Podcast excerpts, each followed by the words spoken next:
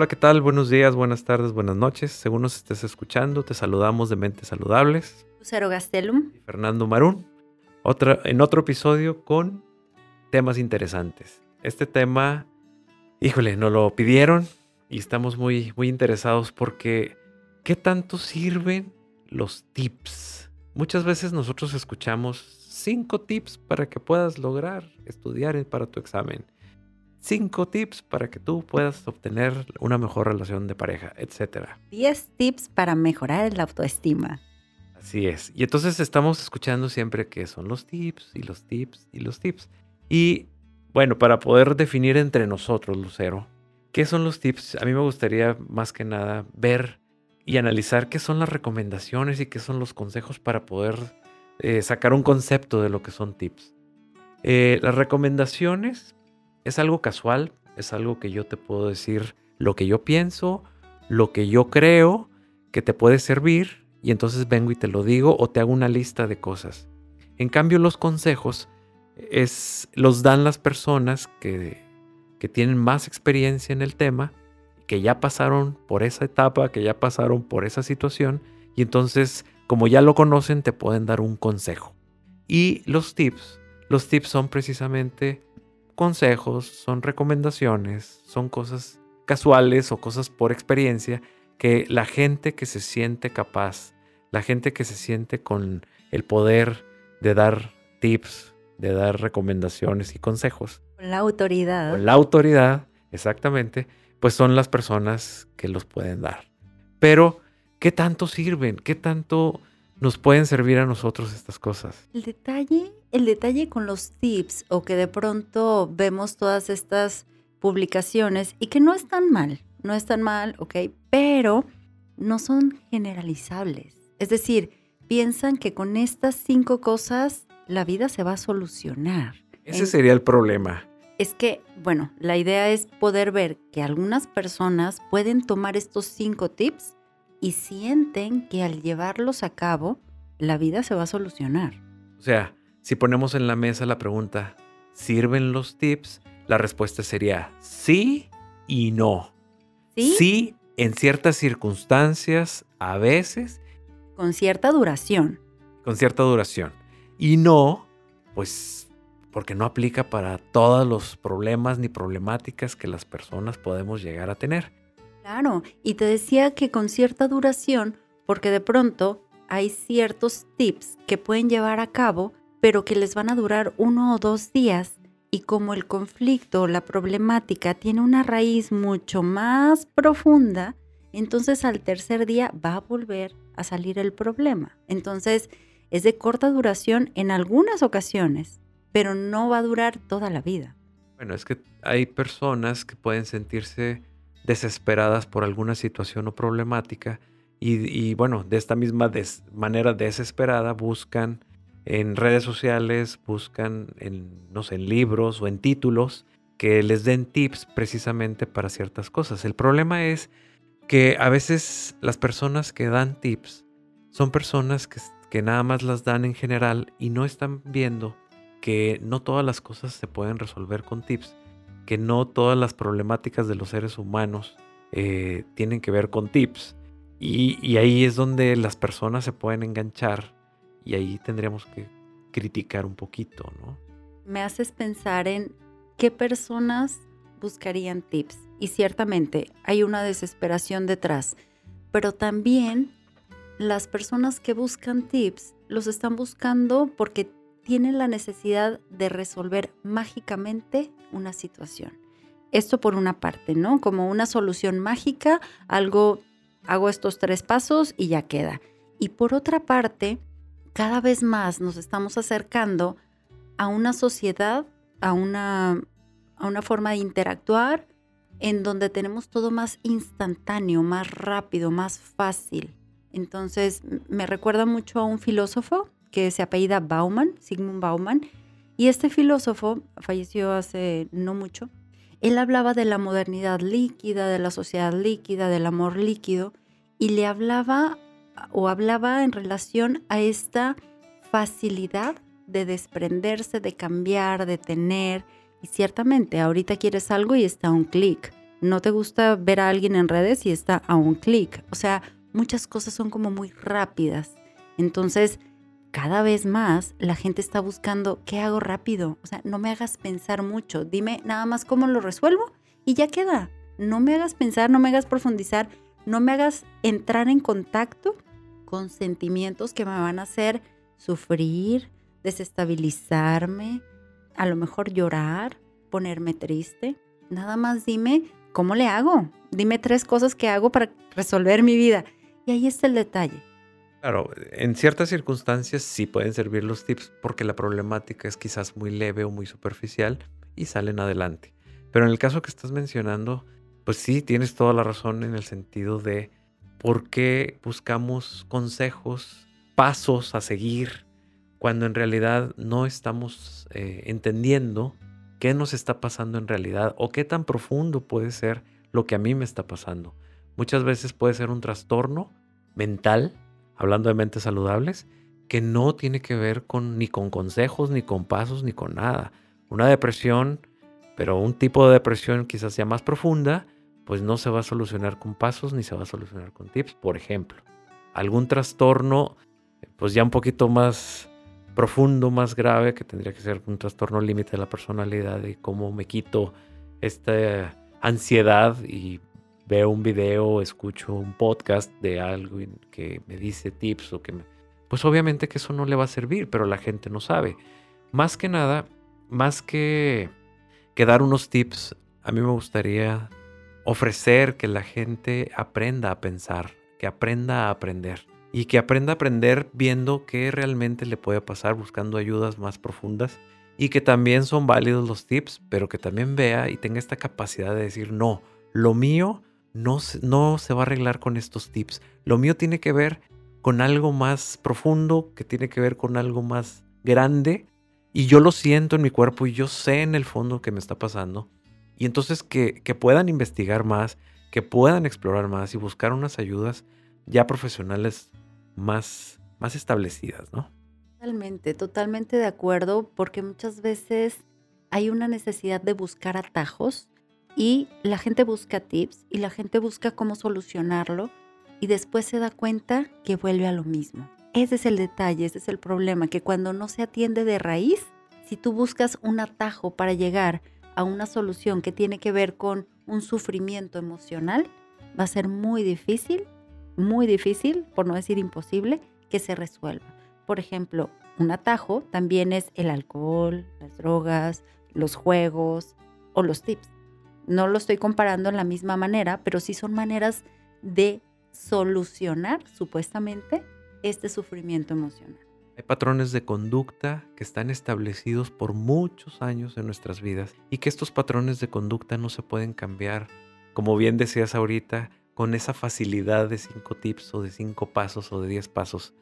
Y que nosotros estamos sufriendo y que nosotros estamos viendo la manera en cómo solucionarlo y entonces muchas veces vamos a, tener que toparnos con este tipo de, de, situaciones donde busco los tips, busco los pasos, los, los llevo a cabo, pero el patrón de conducta es mucho mayor que yo, es una bola de nieve que viene y me aplasta. Y entonces viene, pasa uno o dos días, como bien dijiste, y vuelvo a repetir el mismo patrón de conducta. Y el problema es que voy a buscar otro, otra persona, otra página, otra, otro podcast que que me hable de, tips y vuelvo a escuchar otros tips parecidos o diferentes, me vuelvo a emocionar y otra vez los vuelvo a ejercer y entonces vuelvo a caer en dos, tres días, mi patrón de conducta vuelve a seguir. Y entonces se hace un círculo vicioso en el cual pues los patrones de conducta inconscientes son tan poderosos que nos están gobernando y los patrones no se cambian nada más con tips, con cosas simples, con cosas rápidas, porque definitivamente si los vemos, fíjate, a través del tiempo, pues llevamos muchos años viviendo con ellos. Entonces no lo vamos a cambiar con, con ciertas cositas, ¿no? También otra de las cosas que me hiciste recordar es cómo se desplazan estas necesidades emocionales, estos conflictos inconscientes a otras cosas. De pronto, una persona puede estar a lo mejor fumando, no quiero decir que todas las personas que fuman tienen esto, ¿ok? Pero puede estar fumando y decide dejar el cigarro de manera como conductual, solo conductual, sin entender qué puede haber detrás de eso. Y resulta que en este caso, no quiere decir que en todos, porque no podemos generalizar, pero en este caso hay aspectos que tienen que ver con cuestiones infantiles, de dependencia, de cuestiones em, de necesitar a un u otro para calmar la ansiedad y entonces deja de fumar, pero elige una relación de pareja que le da una satisfacción muy similar. Entonces... Tóxica. Y tóxica, totalmente, igual que la nicotina. Pero parte de esto es, se desplazan necesidades emocionales que van más allá de la conducta. O sea, no es cambiar la conducta, es entender que soporta esta conducta, qué hay detrás, qué se fue configurando, para qué me sirve hacer esto que hago y no es nada más cambiarlo. Y los tips van a cambiarlo nada más. Entonces, cuando tú vas entendiendo todo lo que hay debajo de un sufrimiento, de una conducta, de un mal hábito, etcétera, esa parte o esa raíz tiene un entendimiento diferente, por lo tanto reaccionas diferente a eso. Vamos a ver qué tanto se va modificando, se va cambiando, pero la idea es que puedas tener una relación más sana contigo mismo y que puedas elegir a personas que te den más estabilidad, más equilibrio. Y muchas veces eso no se cambia nada más volteando la vista y diciendo, ahora voy a seguir estos cinco pasos, ¿verdad? Como ahorita bien dijiste, elegir a personas que me den estabilidad. También hay una polémica muy grande entre la, la gente que critica a las personas que dan tips, que dan consejos, que dan pasos a seguir para sacar adelante ciertas situaciones y les echan la culpa y les llaman de muchas cosas. Yo creo que todo mundo tiene el derecho de sentirse poderoso para dar tips y para dar consejos y para dar pasos. Pero el problema creo que viene de las personas que los buscan, no tanto la persona que las ofrece, sino ahorita en este episodio estamos buscando que la gente aprenda, que la gente aprenda a pensar y que el pensamiento nos lleve a elegir mejor a estas personas que están ofreciendo diferentes cosas, porque hay mucha venta de las cosas rápidas y fáciles y entonces se dejan llevar por esto. Si aprendemos a pensar, si aprendemos más cosas de nosotros mismos, entonces vamos a poder elegir estas parejas de trabajo, estas parejas de episodios, de podcast, de videos, de consejos, de no sé qué. Vamos a poder elegir cosas más profundas algo más profundo que es uno de los objetivos de mentes saludables es que eh, aprendamos a pensar. Bueno, y ahorita que dices esto, nuestro objetivo es, sí, ayudarles a tener cada vez mentes saludables, pero también mentes independientes, mentes que puedan ser críticas, mentes que puedan decir, ¿sabes qué? A ver, yo dudo de esto, déjame repensarlo, déjame reflexionarlo y no depender de esos tips, de esas cuestiones para estar nada más ahí apegados a lo que digan y como lo digan sin cuestionarlo. Estar obedeciendo nada más, no más porque tú me lo dijiste, no más porque me caes bien, no más porque estoy enganchado contigo, yo te voy a obedecer de manera ciega. Fíjate que ahorita que estabas diciendo esto me hiciste acordar de un episodio que nosotros tenemos aquí en Mentes Saludables, donde hablamos de higiene del sueño y trastorno del sueño.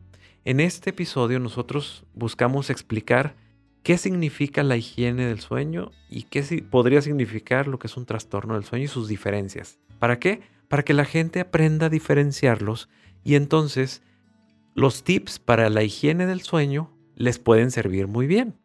¿Cómo? Bueno, pues apagando la luz, durmiéndote temprano, no fumar antes de dormir, no tomar antes de dormir. Estos tips, por así llamarlo de alguna manera, les pueden servir, pero que la gente sepa que es para una higiene del sueño, para que tengas un mejor sueño. Pero también explicamos lo que es un trastorno del sueño. Y estos tips no van a servir para eso. Esta explicación del trastorno del sueño es para que aprendas, entiendas ciertas cosas y si te está pasando, entonces que puedas buscar una ayuda profesional de otro tipo para que entonces ahora sí, pensando, puedas elegir quién sí puede tener unos tips o quién me puede dar unos tips para esto, que sí es un poquito sencillo, y dónde puedo yo recurrir para poder tratar algo ya más grave. De una otra manera puedan ustedes intentar hacer algo, pero cuando no funcionan los tips tienen que pedir ayuda. Bueno, ¿y qué debemos de tomar en cuenta cuando tomamos un tip? O sea, cuando decimos, ¿sabes qué? Creo que esto sí puede ayudarme. Cuando de pronto dices, es que no sabía o no conocía que se podía hacer de esta manera. Por ejemplo, cómo mejorar tu alimentación. Y vienen algunos tips. Dices, oye, yo no sabía que comiendo un snack entre desayuno y comida podía mejorar mi digestión. Por ejemplo, ¿eh? no soy nutricionista, ni mucho menos, no tomen este tip para alimentación, pero cosas en donde no conocías eso y te llega ese conocimiento y dices, ok, bueno, lo puedo intentar. Que tengamos este, discernimiento para decir, esto, para esto sí me puede servir un tip, pero no para alguien que venga y te ofrezca una solución a algo muy profundo con un tip. Como cómo aliviar tu ansiedad en 10 pasos y el pobre sujeto o la pobre sujeto trae un trastorno de ansiedad generalizada que necesita terapia o fármacos, ¿no? O un ataque de pánico. ¿Cómo le dices eso a alguien que tenga, por ejemplo, un ataque de pánico y ni siquiera lo sabe, nomás lo está sintiendo? Y en ese momento las personas que sufren de ansiedad, pues no te van a escuchar ni un tip. Y si los escuchan, pues no los van a hacer porque la ansiedad está desbordada y necesitan, pues como bien dices, ¿no? Algo más profundo y fármacos. Bueno, esto es, este episodio es precisamente para, eh, para ver que los tips pueden servir en ciertas circunstancias y no pueden servir en otras circunstancias. Y la invitación es aprender a pensar, aprender más de nosotros y a, saber buscar quién sí, dónde sí y cuándo sí. Claro que sí. Y bueno, para seguirnos escuchando, nos pueden seguir en nuestras redes sociales, en Facebook, en Mentes Saludables, y en Instagram, arroba Mentes Saludables MX. Para todas las personas que quieran consulta en el área metropolitana de Monterrey, eh, o, o, ya sea en línea, en el país o en el extranjero, nos pueden contactar en las direcciones que dijo ahorita Lucero. Muchas gracias. Un gustazo, Fernando, platicar contigo. Igualmente. Hasta luego. Hasta luego.